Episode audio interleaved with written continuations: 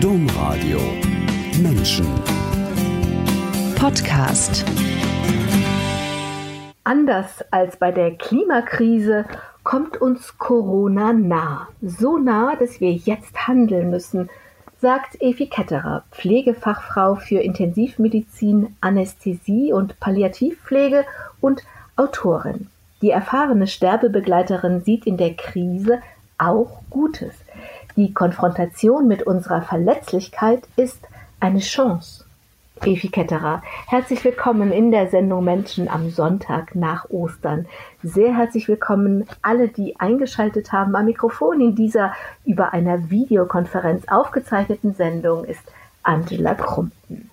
Evi Ketterer, zuerst die Frage, können Sie mich gut hören? Sie sitzen in der Schweiz, ich sitze am Niederrhein. Können Sie mich gut hören? Kann Sie wunderbar hören. Vielen Dank. Das ist schön. Evi Ketterer, dass Krise auch eine Chance sein kann, selbst die Corona-Krise, ist ja eigentlich eine Binsenweisheit. So ein Kalenderspruch, tausendmal gehört. Und solange die Sonne scheint und das Leben schön ist, kann man so einen Kalenderspruch ja auch ganz wunderbar abnicken. Aber wenn wirklich eine Krise kommt, nicht nur in den Nachrichten, sondern im eigenen Leben. Und mit Corona ist ja eine Megakrise da, sagen Sie, ja, selbst diese schreckliche Corona-Krise ist eine Chance. Das ist kein Kalenderspruch, das ist wahr, denn Corona konfrontiert uns mit unserer Verletzlichkeit.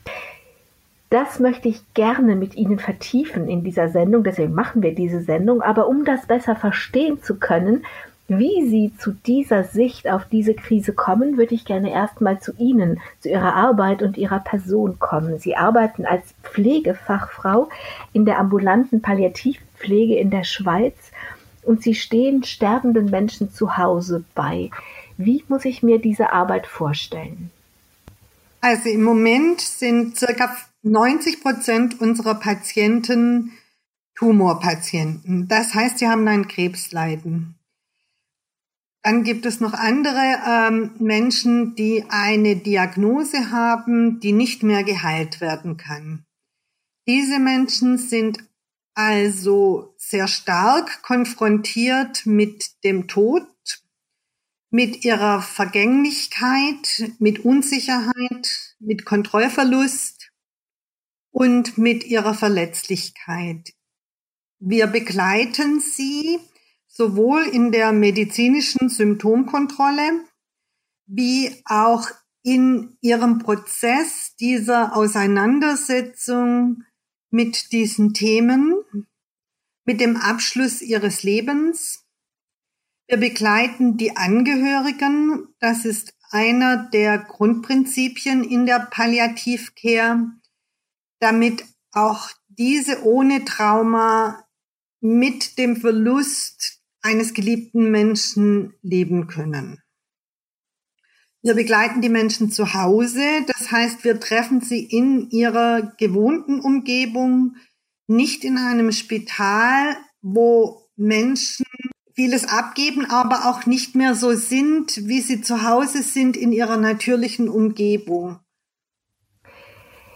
Und insofern, als dass Sie zu Hause arbeiten, haben Sie jetzt auch tatsächlich mit Corona zu tun, nämlich dass äh, die Menschen wissen, wenn sie jetzt in ein Krankenhaus gehen, können sie, wenn überhaupt, dann auf keinen Fall so im Krankenhaus von ihren Angehörigen begleitet werden wie vor der Corona-Krise. Und deswegen entscheiden sich mehr Menschen, zu Hause zu bleiben. Habe ich das richtig verstanden? Einsamkeit in Institutionen ist für unsere Patienten ein sehr großes Problem und auch für die Angehörigen. Denn man muss sich das nur vorstellen, ein geliebter Patient liegt im Spital, Sie wissen, es geht ihm nicht gut, Sie können ihm weder beistehen noch ihn trösten, noch können Sie selber etwas tun im Sinne für diesen Menschen. Das hat zur Folge, dass die Menschen natürlich lieber doch wieder nach Hause möchten, dass sie länger zu Hause bleiben möchten und dass man eine Lösung findet, wie man nicht nur dieser Erkrankung, sondern auch dieser Einsamkeit begegnen kann. Dass Sie diese Arbeit so machen, wie Sie sie machen, das liegt vielleicht nicht nur, aber auf jeden Fall auch an dem Weg, den Sie selbst durch das Leben gegangen sind. Und mit dem Tod selbst haben Sie früh eine sehr intensive Erfahrung gemacht. Und zwar nicht so, wie die meisten Menschen das tun. Die meisten Menschen fürchten sich ja vor dem Tod, aber sie haben sich nach ihm gesehnt. Sie haben sich so sehr nach dem Tod oder was dahinter ist gesehnt, dass sie sterben wollten. Und sie sind ein entschiedener, ein, ein radikaler Mensch auch. Und sie haben das nicht nur geplant, sondern sie haben das auch durchgezogen. Und dass sie heute leben, sagen sie, das ist eigentlich ein Wunder. Was ist da passiert? Das Thema Tod war tatsächlich schon immer ein Thema für mich, was auch etwas mit einem Kindheitstrauma zu tun hat, in dem der Tod mir immer Frieden verheißen hat. Der Tod war eine Einheit, ein, eine Geborgenheit, die ich im Leben nicht erfahren konnte. Insofern hat, war er immer ein Begleiter, ein tröstender Begleiter, dass es doch auch einen Weg rausgibt aus diesem Leben, das ich in meiner Kindheit und Jugend auch als kompliziert empfunden habe. Mit 19 kam dann diese Krise und tatsächlich wollte ich dann sagen, okay, jetzt ist es wirklich, jetzt möchte ich hier raus. Bevor Sie, bevor Sie zu der Krise kommen, mal ganz kurz, ähm, muss ich mir das so vorstellen, wie man sich so, man sagt ja auch, der Tod ist Schlafes Bruder, muss ich mir das so vorstellen, wie man sich nach einem langen Tag, wo man wirklich müde ist, auf sein Bett freut und darauf, dass man endlich ausruhen kann. Muss ich mir das, kann ich mir das so ein bisschen vorstellen in der Analogie, dass da dieser Frieden ist, dieses ach, endlich ausruhen? Naja, wenn man ins Bett geht und ausruhen möchte, dann weiß man ja, man wacht wieder auf in der Hoffnung, man ist dann wieder fit und hat die Sorgen des vorherigen Tages etwas vergessen. Das ist mit dem Tod nicht so. Der Tod ist ein endgültiger und auch ultimativer oder wie Sie sagen, auch ein radikaler Schritt.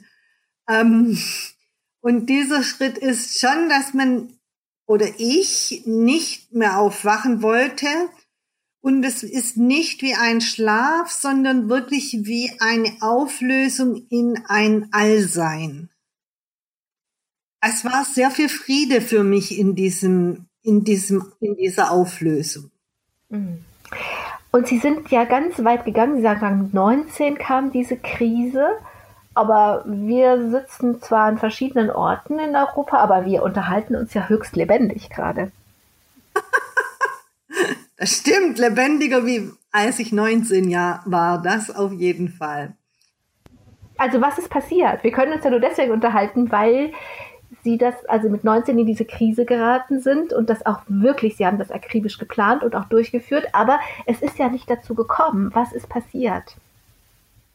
Also was ich mit 19 erkannt habe, ist, dass ähm, in diesem Leben sehr viel Leiden ist und dass es so einem Rhythmus, einem Kreis ähm, folgt, in dem ich aufstehe, arbeite, mich kleide, diesen Körper versuche Sicherheit zu verleihen und dass das so geht, bis ich eventuell alt und krank bin und daran sterbe. Diesem Kreislauf fühlte ich mich versklavt und wollte aus ihm ausbrechen. Es war geplant, ähm, sehr akribisch, dass ich mir die Pulsadern aufschneide und wie ich so bin, ich wusste dann auch wie, damit es auch funktioniert. Und ich begab mich in so ein Tunnel, wie das abläuft, wo das abläuft. Ich war an diesem Ort das heißt, bis, das heißt, bis dahin waren alles Vorstellungen und als sie aus den Vorstellungen Realität machen wollten, war das Messer nicht da. Genau, die Vorstellungen waren noch genau so, wie sie vorher abgelaufen sind, bis zu diesem Zeitpunkt, wo ich dieses Messer aus dem Mäppchen holen wollte, weil es da nicht da war. Das unterbricht aber diesen, diesen Tunnel, in dem man ist. Also in diesem Tunnel, das muss dann schon so ablaufen, wie man sich das vorgestellt hat. Und wenn das dann nicht so läuft, dann bricht diese Vorstellung ab. Und in diesem Augenblick sackte ich auf den Stuhl und es war wirklich wie die Stimme Gottes zu hören, das ist nicht dein Weg. Und ich war so von, das war so eine Wahrheit, so ein etwas Bestimmtes, Klares, dass ich auf den Stuhl sackte, diese Wahrheit klar erkennen konnte und zurückfragte, was ist dann mein Weg? Denn ich verlor ihn ja in diesem Augenblick komplett. Und die Antwort war dann nur, und es war für mich eine Stimme Gottes, das ist noch nicht klar, aber der Selbstmord ist es nicht. Und ich bin es auch nicht. Und damit begann eine ganz große Suche, was ist denn mein Weg? Ich wusste, er ist irgendwo, aber ich hatte ihn einfach noch nicht gefunden. War das auch der Moment? Also Sie haben, ich in Ihrer Biografie habe ich gesehen, dass Sie erst Raumausstatterin gelernt haben und dann nochmal neu als Krankenschwester angefangen haben. War das nach dieser Krise, dass Sie sich erstmal, dass Sie erstmal beruflich gesucht haben, was könnte als Beruf zu mir passen? Das war es nicht ganz so. Ein Religionslehrer hat während dieser Raumausstatter-Ausbildung zu mir gesagt, Efi, warum machst du eigentlich etwas Handwerkliches, etwas Soziales, würde viel besser zu dir passen. Allein dieser Satz war wie eine Art Berufung. Und ich glaube, dass ich dadurch einfach, das war der erste Schritt auf meinem eigenen Weg, mich dafür zu entscheiden, dieser Berufung zu vertrauen. Also, Sie haben dann Krankenschwester gelernt, Sie haben sich darin aber immer weiter fortgebildet, in Intensivmedizin, in Anästhesie zum Beispiel. Hatte dieses sich fortbilden mit der Suche zu tun? Ich glaube, am Anfang meiner Karriere, da war ich ja noch ziemlich jung, da glaubte ich, wenn ich mehr weiß, dann kann ich besser helfen. Und ich bin ein technisch interessierter Mensch. Ähm, es hat mir auch Freude gemacht. Ich bin radikal, ich bin auch irgendwo extrem und Anästhesie und Intensivmedizin sind zwei Fakultäten, die natürlich sehr intensiv sind. Und das entspricht auch meinem Wesen. Und die können natürlich auch die, also man braucht Intensivmedizin, wie wir gerade auch in der Corona-Krise merken, wenn, wenn, es, wenn das Leben auf der Kippe steht. Und Anästhesie brauchen wir auch dann, wenn wir operiert werden müssen. Das heißt, um, sie wollten viel helfen und das sind Methoden, um Menschen in großer Not zu, zu helfen oder helfen zu können. Ja, und auf der Intensivstation war es dann tatsächlich auch so, dass ich irgendwann erkannt habe, der Tod ist nicht nur Teil meiner inneren Auseinandersetzung, sondern ein Thema für mich, das mich in besonderem Maße beschäftigt. Auch im Außen, auch in meiner Manifestation als Mensch. Wie kann ich dem dienen? Sie sind katholisch erzogen worden, sonst hätten Sie vielleicht auch nicht gesagt, dass was ich da gehört habe, war die Stimme Gottes. Und dann gab es aber einen ganz großen Einschnitt in Ihrem Leben, ungefähr Anfang dieses Jahrtausends. Und Sie sind für fast ein Jahrzehnt nach Amerika gegangen und Sie haben sich dort ganz dem Zen-Buddhismus gewidmet. Sie sind sogar als Zen-Nonne ordiniert worden dieses neue Leben, das ist mal die erste Frage dazu, das kam ziemlich von jetzt auf gleich. Also sie haben sehr schnell ihr bürgerliches Leben in ein Bündel gepackt und es weggestellt und sind nach Amerika gegangen. Wie kam das? Wie kam das, dass sie so schnell und zielgerichtet nach Amerika gegangen sind? Das ist eine sehr spannende Frage, Frau Grumpen. Also zu diesem, also mein Abschied von, vom Christentum war durch dieses Ereignis ja nicht traumatisch, gar nicht. Es war mehr ein Weitergehen. ich fand dann mit 27, also es war dann eine lange Suche, es war auch eine schwere Suche. Mit 27 kam ich dann zum Buddhismus. Und nachdem mir ja klar wurde, dass mein Beruf auch etwas mit dieser Auseinandersetzung, der inneren Auseinandersetzung mit Tod und Sterben zu tun haben, suchte ich nach einer Lehrerin, die in diesem Bereich unterrichtet und traf dann auf John Halifax. Das heißt, nach Amerika bin ich erstmal nicht gegangen wegen dem Zen-Buddhismus, sondern wegen ihrer Kurse, die heißen Being with Dying, zur spirituellen Sterbebetreuung. Und der Zen-Buddhismus, der kam dann wie so eine nächste Berufung auf mich zu. Und die habe ich halt dann auch ergriffen.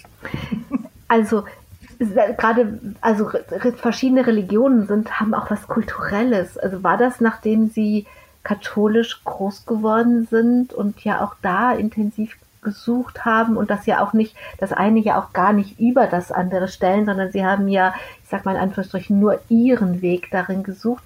War das dann schon sowas wie ein Kulturschock? Schwarze, lange Kleider und Stränge und Askese und Sitzen und ähm, kurzgeschorene Haare und so. War das, hatte das auch was von einem Kulturschock?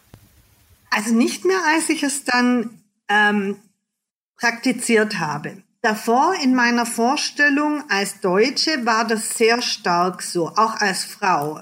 Also meine Idee von Zen war immer, das ist ein uniformierter, patriarchaler Haufen. Mhm. Ist ja nicht sehr attraktiv eigentlich. Nein, es war wirklich in meiner Vorstellung nicht attraktiv. Ich besagt über John Halifax und dieses Thema der spirituellen Sterbebetreuung dann plötzlich da drin stand in dieser Berufung, die ich ja genauso wenig verleugnen konnte wie damals das Wort Gottes, weil es mich so ergriffen hatte. Und als ich es dann wirklich machte, habe ich gemerkt, das ist eine sehr mystische Tradition. Es spricht mein mystisches, mein esoterisches und auch mein, meine Sehnsucht nach diesem, nach dieser Einheit an, die ich ja im Tod als Kind und Jugendliche gesehen hatte. Und ich merkte, in dieser Praxis liegt ein Weg, dies im Leben zu erfahren. Das heißt, wenn ich das richtig verstehe, dann haben Sie, also ich habe jetzt gerade so das Bild, jemand möchte singen lernen. Er möchte sich ausdrücken durch Singen, weil das die Berufung ist. Dann braucht der gute Lehrer oder gute Lehrerin und die müssen ja zu einem passen. Und sie müssen helfen, das, was in einem ist, ähm, rauszuholen. Das heißt, wenn ich Sie richtig verstehe, haben Sie das gesucht, weil Sie in dieser Spur bleiben wollten. Wie kann ich, wie kann ich meinen Weg so gehen, dass Sie haben eben das Wort dienen gesagt, dass ich den Menschen dienen kann als Krankenschwester. Wie kann ich helfen? Wie kann ich ihnen dienen? Und da auf diesem Weg sind eben darüber, dass es diese amerikanische buddhistische Zen-Meisterin John Halifax gab, die genau das unterrichtet, sind sie dem gefolgt, was sie gebraucht haben, um ihre eigene Berufung zu entfalten und zu entwickeln? Das ist richtig, denn man muss sich ja mal fragen, was ist eine Berufung? Und ich glaube, vielleicht trifft es das, was Christen als ähm, so Seele eigentlich ähm, in sich bemerken. Da ist etwas, das gelebt werden möchte, das verkörpert werden möchte. Und es traf in diesem Sinne gleichzeitig mein Sehnen nach der Erfahrung der Einheit, die ich nur im Tod kannte damals noch. Und es traf meinen Wunsch, wirklich als Mensch zu wachsen und größer zu werden und dadurch besser zu dienen. Es traf also diese beiden Ebenen der, der Offenheit, der Freiheit und der, was mache ich mit diesem konkreten Leben. Was haben Sie in Amerika gelernt, was Sie hat wachsen lassen? Oder wie sind Sie in Amerika gewachsen? Also vielleicht bin ich erst mal zurückgewachsen. Geschrumpft. Genau, mein Ego ist definitiv mal geschrumpft wenn man so ein Leben äh, in Disziplin lebt, in so einem klösterlichen, tempelmäßigen Umgebung, wie zuerst in John Halifax Kloster und dann im Zen Center Los Angeles, dann ist ja das Ziel, dass das, was wir denken, zu durchbrechen in seinem Wahrheitsgehalt, sodass eine neue Offenheit für was ist das Leben jenseits dessen, was ich darüber denke, durchbrechen kann. Das klingt jetzt alles sehr kompliziert. Also das Denken zu durchbrechen und das Ego loslassen, das kann ich nicht verstehen. Dann nehmen wir doch mal diesen Ihren Satz mit dem Singen. Wenn Sie davon überzeugt sind, ich kann nicht singen, dann ist das ja eine Wahrheit, an die Sie glauben. So, wenn Sie jetzt aber singen möchten, dann müssen Sie es ja irgendwann machen. Naja, schon, aber also jemand, der, der denkt, er kann nicht singen, der will ja jetzt nicht unbedingt äh, Sängerin werden. Also. Nein, er kann ja, er oder sie kann ja singen üben wollen, weil sie Spaß daran hat. Sie muss ja nicht gleich Sängerin werden. Okay. Okay, okay, okay. deshalb ja, muss sie es irgendwann wagen, den Mund aufzumachen und einen Ton rauszulassen. Wenn man jetzt mal erkannt hat, man leidet unter seinen Gedanken und man glaubt die, dann muss man sich ja mal belehren lassen, vielleicht bist du das gar nicht, vielleicht bist du ja größer. Und dann setzt man sich halt auf ein Kissen, so machen das Zen-Buddhisten, und gucken sich das so an, was sie so über sich denken, bis sie merken, das sind nur Gedanken, das ist nicht die Wahrheit meines Lebens. Und wenn man das erkannt hat, dann kann man diese Hülle ein bisschen aufbrechen und kann wachsen als Mensch. Also es geht um diesen ganzen Gedankenmüll, den wir in uns haben, was wir können, was wir nicht können, was andere über uns denken. Also diesen ganzen Gedankenmüll, der einen so hemmt und hindert und behindert. Darum geht es? Darum geht es. Okay, das kann ich verstehen. Und dann haben sie gesagt, sie sind erstmal, erstmal sind sie nicht gewachsen, weil sie mit diesem ganzen Gedankenmüll konfrontiert sind. Genau. Sind. Mhm. Dadurch bin ich mit dem Gedankenmüll, ich bin auch mit diesen Traumas auf eine andere Art und Weise konfrontiert worden. Und ich musste mich ja hinterfragen. Also es, das passiert automatisch, wenn man auf ein Kissen sitzt und meditiert oder wenn man Liturgien macht. Da lässt man das selbst ein bisschen fallen. Es ist wie ein kleiner Tod, Frau Krumpen. Man lässt da dieses, dieses Ich los. Das kennen Christen ja auch, wenn sie tief beten, mit ganz viel Hingabe beten. Dann geht da ja ein anderer Raum auf, der größer ist als ihr kleines Denken, was sie so sind. Und so ist das auch. Man, man gibt sich hin an dieses Leben und man lässt einen Teil dessen, was man glaubt zu sein, freier fließen. Wir können jetzt nicht auf alles eingehen, was Sie da in Amerika so gemacht haben. Sie haben zum Beispiel ein Jahr als Freiwillige mit Sterbenden an einem Veteranenhospital gearbeitet. Sie haben schon erzählt, Sie haben, waren auch in Los Angeles, Sie haben Kurse gegeben, Sie haben auch mit Menschen gearbeitet, die in Pflegeberufen sind, also damals schon in Amerika. Also das können wir jetzt, darauf können wir gar nicht eingehen. Aber eine Sache möchte ich noch rausnehmen. Denn so die Vorstellung von, gerade von Zen-Buddhismus und von Klosterleben ist ja, dass man sich aus der Welt zurückzieht. Also um selber zu wachsen, das kann ich verstehen. Aber sie haben sich vor allen Dingen in einem Bereich des Buddhismus verortet, der der sogenannte, das ist ein, das ist eine neue Form oder ein neuer Zweig des Buddhismus, der engagierte Buddhismus ist. Was ist das? Was hat sie, also wo, wie hat sie das dahin gebracht und was ist das? Worüber reden wir da? Also das höchste Ziel des Buddhismus ist eigentlich nicht die Meditation in einer Höhle, also nicht der Zen-Buddhismus. Das höchste Ziel des Zen-Buddhismus ist, auf dem Marktplatz zu dienen. Das heißt, wenn die Erkenntnisse tiefer geworden sind, dann ist es auch ein Gelübde, das, was sich da verwirklicht hat, den Menschen wieder zur Verfügung zu stellen, diesem Leben zu dienen, indem man sich selber wieder da reingibt. Und das, was man gelernt hat, zu teilen. Das heißt, man macht sozusagen so ein, ich sag jetzt mal so ein Trainingslager, so ein Hochleistungscamp und äh, konfrontiert sich mit sich selbst und versucht das, was hinderlich ist, ähm, ein bisschen zu weiten oder wenn man, wenn man ganz weit kommt, vielleicht auch einfach, Sie haben eben gesagt, ein bisschen abzulegen. Und das macht man, das, das macht man aber, um dann auf den Marktplatz, haben Sie gerade auf den Marktplatz des Lebens zurückzukommen und dazu dienen. Wenn das, wenn das, äh, das Ziel im Zen-Buddhismus ist, dann wozu braucht es dann den engagierten Buddhismus? Wo kommt dann dieser neue Buddhismus her?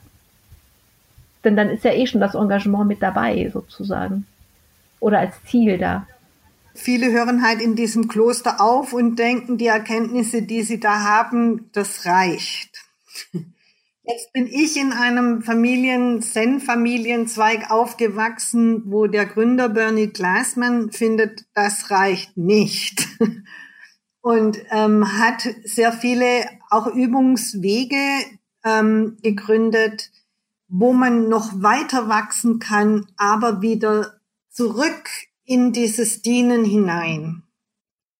Viele kennen vielleicht die Straßenretreats oder die Retreats in Auschwitz oder bei John Halifax war, oder war es eben hauptsächlich auch diese Sterbebetreuungsdinge. Es gibt diese Gefängnis, ähm, Übungen, die man machen kann, Menschen, die dort dienen oder ja, Obdachlosen dienen. Also es geht darum, es denen zurückzugehen, die wir brauchen und auch zu sehen, was brauche ich denn, dass das immer, das Geben und das Nehmen immer eines ist. Und das verkörpert der engagierte Buddhismus.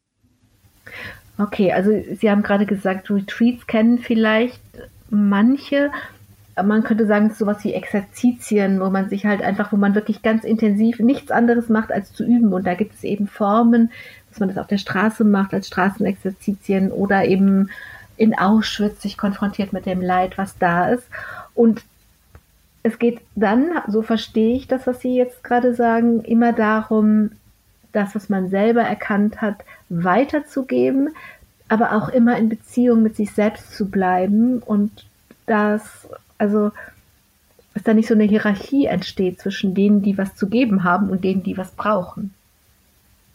Ja, wenn man mal in Auschwitz gestanden ist, dann merkt man sehr gleich, dass ähm, man da gar nicht so viel zu geben hat, sondern dass man ein ganz bescheidener Schüler, eine ganz bescheidene Schülerin ist, dass man die verschiedenen Teile von Gut und Böse in sich erkennt, auch anerkennen muss. Ähm, das passiert bei solchen Extremauseinandersetzungen sehr stark und das lässt einen als Menschen reifen, auch in Situationen wie jetzt in meinem Fall in der ähm, Arbeit mit Sterbenden anzuerkennen, ich bin das auch. Mhm. Also um ein christliches Bild zu nehmen von Kain und Abel, von dem Brudermord, der Urgeschichte des Krieges. Ich bin nicht nur Abel, ich bin auch kein.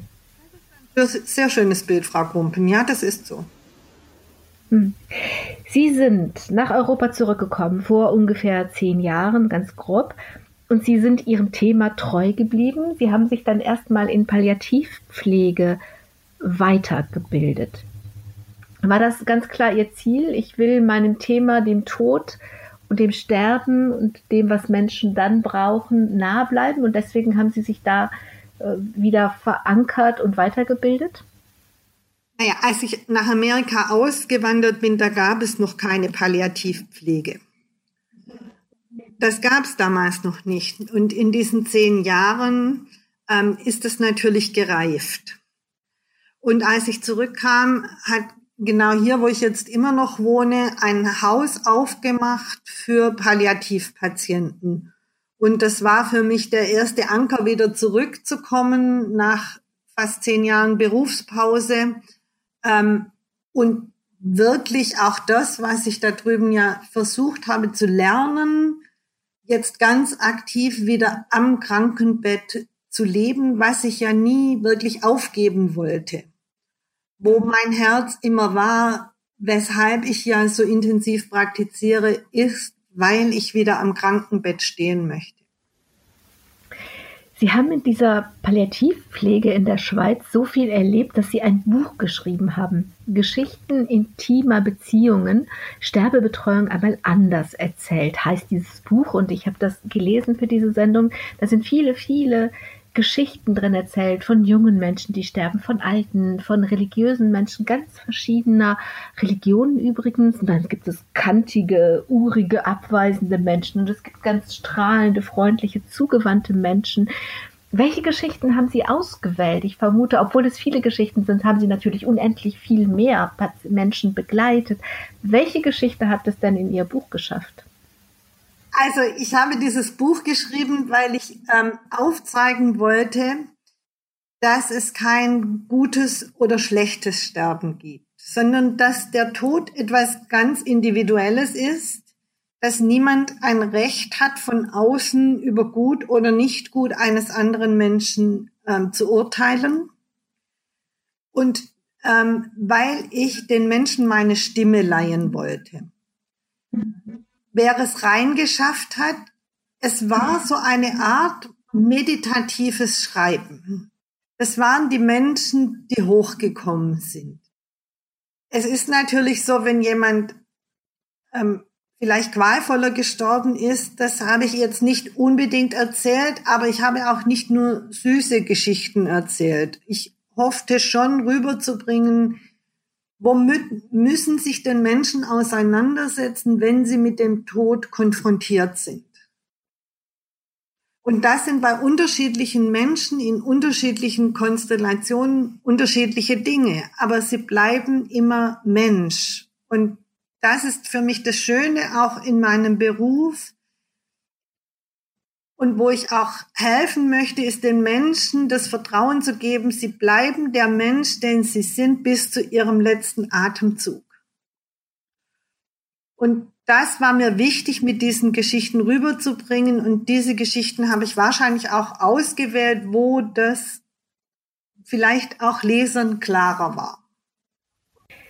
Was ganz deutlich wird, Sie haben gerade gesagt, ich möchte den Menschen sagen, es gibt nicht richtig und nicht falsch und sie bleiben die Menschen, die sie sind, auch wenn sie äh, fast alles nicht mehr können, was sie vorher konnten und was sie worüber sie sich definiert haben, was sie ausgemacht hat, was ihr Leben war und trotzdem bleiben sie derjenige, der sie vorher waren, auch wenn sie das alles nicht mehr können. Was ganz deutlich wird, dass ihr Ihr ganzes Sinnen und Trachten in diesen Begleitungen ist, dass die Menschen ihre Würde behalten. Wann tun sie das? Wann behalten Menschen ihre Würde? Wenn man ihnen erlaubt, sie selber zu sein, sich auszudrücken, darüber reden zu dürfen, was sie empfinden, ihre Verletzlichkeit zum Ausdruck zu bringen und trotzdem nach Wegen suchen, gemeinsam und sie als Individuum mit dieser Verletzlichkeit umzugehen. Und das Interessante an der Geschichte der Sterbebegleitung ist, und das weiß man auch aus Studien, sterbende Menschen sorgen sich oftmals weniger um sich selber als um ihre Angehörigen. Selbst also in unserem direkten Konfrontation mit dem Tod sorgen wir uns um andere. Und das verleiht einem Menschen auch irgendwo eine Würde und eine Größe, in der ich manchmal sage, schade, dass wir uns das nicht früher erkennen. Und jetzt sind wir bei dem Thema, warum wir heute jetzt hier am Ende der Osterwoche diese Sendung machen, denn Sie haben gerade gesagt, ein Mensch behält seine Würde einerseits, weil er sich immer auch auf selbst kurz vor dem Tod auf andere bezieht und sich um andere sorgt und das verleiht ihm Größe. Aber ein Mensch hat, behält dann seine Würde, haben Sie gerade gesagt, wenn er die Verletzlichkeit, die da drin liegt, dass man über nichts mehr Kontrolle hat, vielleicht sogar am Ende nicht über, über die Körperausscheidungen, ähm, wenn man diese Verletzlichkeit zulassen kann. Und das ist das, was Sie über diese Krise, über die Corona-Krise und die Chance gesagt haben. Das habe ich ganz am Anfang der Sendung gesagt. Die Konfrontation mit unserer Verletzlichkeit. Das macht Corona und das ist die Chance ähm, wenn ich das jetzt mal mit meinen Worten sage, dann ist das was, wir haben jetzt ganz viel gesprochen über die Menschen, die, die sie begleiten. Das sind immer Menschen, die eine Diagnose bekommen haben, von der sie wissen, diese Diagnose, das ist sozusagen, mein Tod hat mir schon mein Gesicht gezeigt und ich werde an diesem Tumor zum Beispiel sterben oder an diesem Herzinfarkt oder was auch immer es ist. Und diese, diese Verletzlichkeit, die wir normalerweise wissen wir das. Wir alle wissen, dass wir sterben müssen. Wenn man jemanden direkt darauf antwortet, lass mich damit in Ruhe, ich will das nicht wissen, aber wir alle wissen das. Aber zwischen Wissen und sich damit konfrontieren, da liegen ja Universen zwischen. Und das, was Corona macht, ist, dass es uns ein bisschen so geht, wie Menschen, die eine finale Diagnose bekommen hat. Denn Corona könnte uns treffen. Das ist viel näher als zu wissen, abstrakt zu wissen, dass wir sterben müssen? Also wenn wir mit, mit dem Tod, der Tod ist ja etwas, eine ultimative Grenze, die wir kennen. Der Tod konfrontiert uns mit dem, dass wir nicht wissen, was da passiert. Das ist die größte Verletzlichkeit, die wir kennen. Wenn wir auf so eine Grenze stoßen, dann haben wir eigentlich nur zwei Möglichkeiten, Frau Grumpen. Entweder wir reagieren mit unseren Überlebenstrieben oder wir sind willig zu schauen, was ist denn da? Was ist denn diese Grenze? Und wenn wir einen Schritt auf diese Grenze zugehen möchten, dann erfordert das Mut und Offenheit. Und das ist unsere Chance, wenn wir eine Grenze so klar erkennen. Dann können wir erkennen, das sind meine normalen Muster, wie ich darauf reagiere. Ich kämpfe dagegen an, ich verleugne, dass da eine Grenze ist oder ich tue so, wie wenn sie nicht da wäre. Ja, das sind unsere normalen Muster. Das ist schon in unserem Säugetierhirn so festgestellt. Und trotzdem haben wir als Mensch noch eine ganz, ganz andere Möglichkeit. Und diese Möglichkeit ist Mut und Offenheit. Und wenn wir auf so eine Grenze mit Mut und Offenheit zugehen können und sie äh, durchbrechen können, dann entsteht daraus eine größere Perspektive. Das ist nichts anderes, wie wenn man in der Meditation oder in der Hingabe an Gott eine größere Perspektive schaffen kann. Aber wenn das so explizit mit dem Tod und der Verletzlichkeit zu tun hat, dann können wir nicht mehr so, so einfach davonlaufen. Hm. Dann wird es schwerer wegzugucken. Ich ähm, habe mich in der Vorbereitung auf diese Sendung an den Psalm 90 erinnert. Im Vers 12 steht in der Bibel, lehre uns bedenken, dass wir sterben müssen, auf dass wir klug werden. Und just über diesen Vers habe ich kurz zu Ostern mit einem jungen Studenten gechattet und darüber, dass der Tod uns so viel über das Leben sagen könnte. Und der junge Mann war nicht einverstanden. Der hat geschrieben, hm, ja, aber wieso brauche ich den Tod? Wieso kann ich nicht im Leben sehen, was wichtig ist und was nicht? Und wenn ich das, die Analogie weiterführe, dann sage ich, wo, wieso brauche ich Corona? Wieso kann ich nicht ohne Corona sehen, was wichtig ist und was nicht? Ja, offensichtlich. Oder Mut und Offenheit sein. Offensichtlich hm? sehen wir es nicht, weil der Tod ist jetzt nun mal eines der größten Tabuthemen und stattdessen verrennen wir uns in ein konsumterroristisches Verhalten, das unsere Ressourcen zerstört. Das heißt, mit dem, dass wir davonlaufen, kreieren wir das vor dem, was wir davonlaufen. Wir zerstören unsere Umwelt, wir zerstören das, woran wir so hängen, unser eigenes Leben, weil wir gar nicht hingucken. Denn wenn wir wirklich hingucken, uns mit dem Tod konfrontieren, dann erkennen wir, was uns wirklich etwas wert ist im Leben. Und das ist vielleicht keine neue Jeanshose und keine Jet-Set-Reise übers Wochenende nach Barcelona, sondern das ist vielleicht die Kinder, die auf der Straße spielen, die Frau, die ihre Taschen nicht selber tragen kann, der Mann an meiner Seite. Das sind oftmals einfach Beziehungen. Und wie man es ja auch in Corona jetzt sehen kann, da entsteht plötzlich ganz viel Solidarität. Da entsteht plötzlich Mitgefühl. Da merkt man, wie einsam man ist ohne anderen Menschen. Da erkennt man Werte ganz anders, wenn man plötzlich weiß, oh, die hören irgendwann auf. Das heißt, wir Menschen brauchen diese Grenze, wir haben gesagt, der Tod ist, Tod ist die ultimative Grenze oder jetzt Corona, diese Beschränkung. Wir sind ja auf einmal durch dieses winzige Teilchen, was man nicht mal im Lichtmikroskop sehen kann, ähm, sind wir auf einmal alle so eingeschränkt und verlieren ganz viel von dem, was wir, was wir normalerweise tun können, von unseren Freiheiten, von unseren Bewegungen. Das heißt, wir brauchen irgendwie von außen entweder den Tod vor der Nase, eine Diagnose vor der Nase oder so ähm, eine potenziell lebensbedrohliche Krankheit wie Corona, um zu begreifen, worauf es ankommt? Der Tod ist ja jetzt nun mal wirklich ultimativ. Danach geht's nicht weiter. Aber Corona können wir überleben.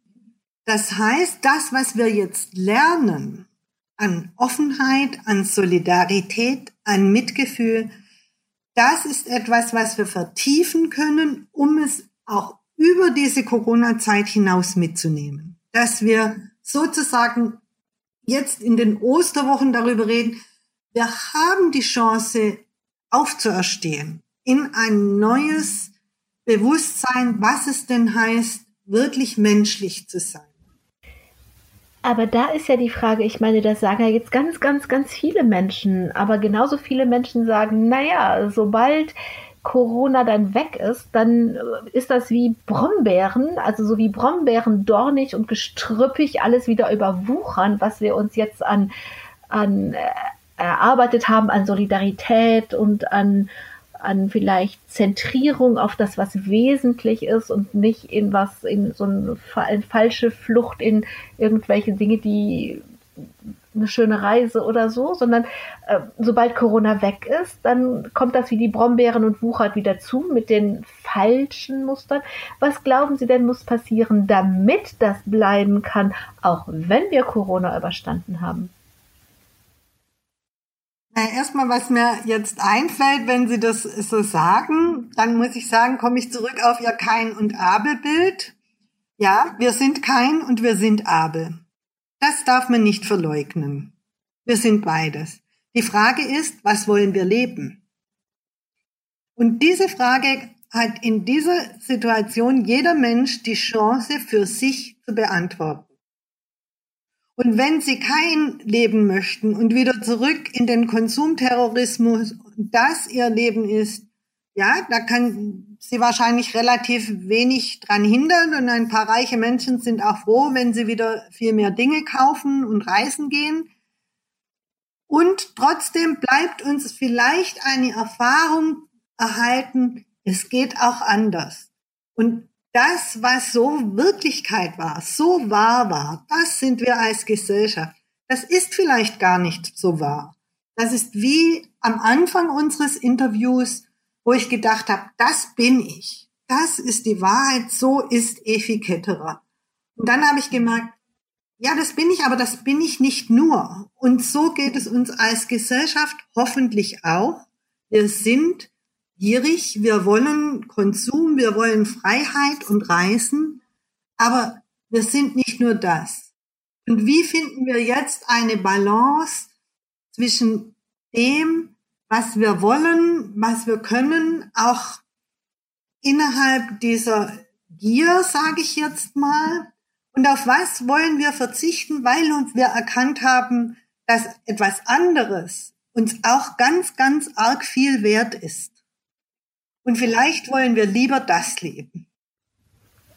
Sie haben eben gesagt, also als ich nach dem Wie gefragt habe, wie behalten wir denn das, was wir jetzt merken an Solidarität und so, wie behalten wir das? Dann wir gesagt, nehmen wir das Beispiel von Kain und Abel. Das heißt, was jetzt passiert mit vielen Menschen ist, dass sie merken, oh, ich bin auch Abel. Ich, ich, ich kann auch so sein, dass ich mitfühlender bin, dass ich irgendwie ähm, mehr, was weiß ich, mehr dahin gucke auf die Menschen, mit denen ich zusammenlebe und das nicht so selbstverständlich finde, dass die immer da sind.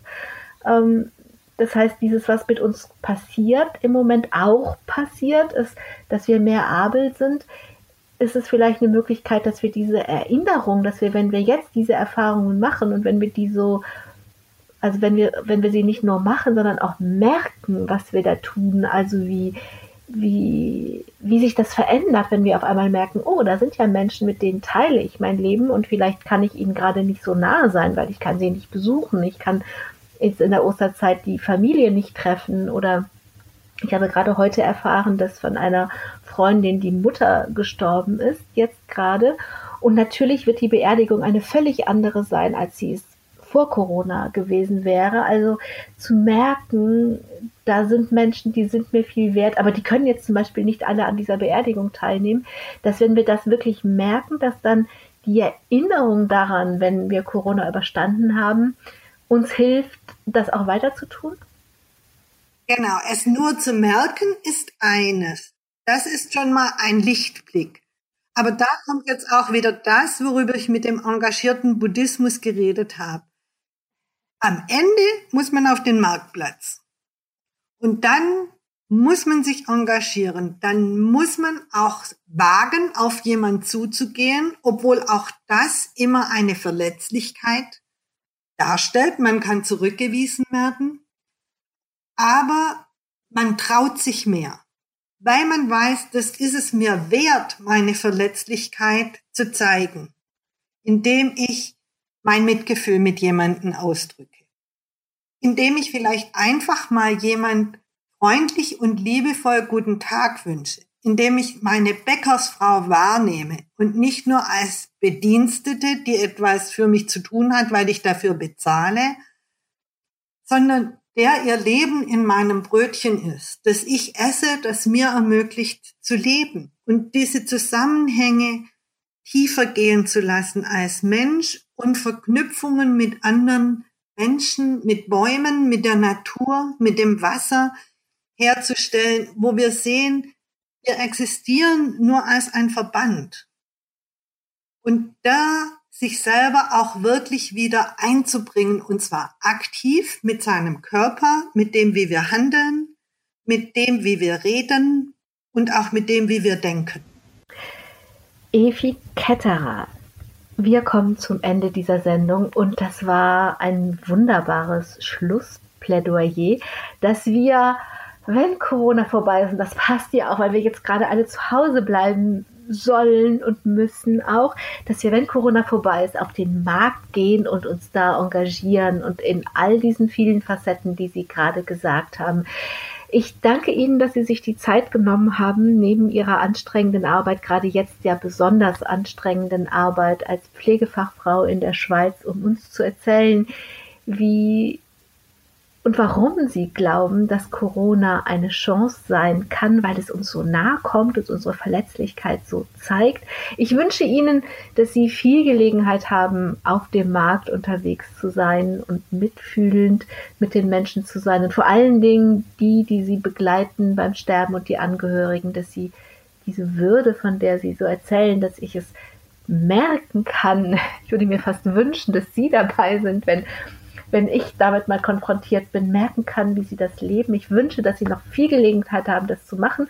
Ich danke Ihnen, ich danke allen, die zugehört haben und wünsche, dass dieses Bild vom Marktplatz, auf den man geht, um sich dort zu engagieren, dass uns das auch nach Corona erhalten bleibt. Am Mikrofon war Angela Krumpen. Gehen Sie gut auf den Marktplatz. Domradio Podcast. Mehr unter domradio.de slash podcast.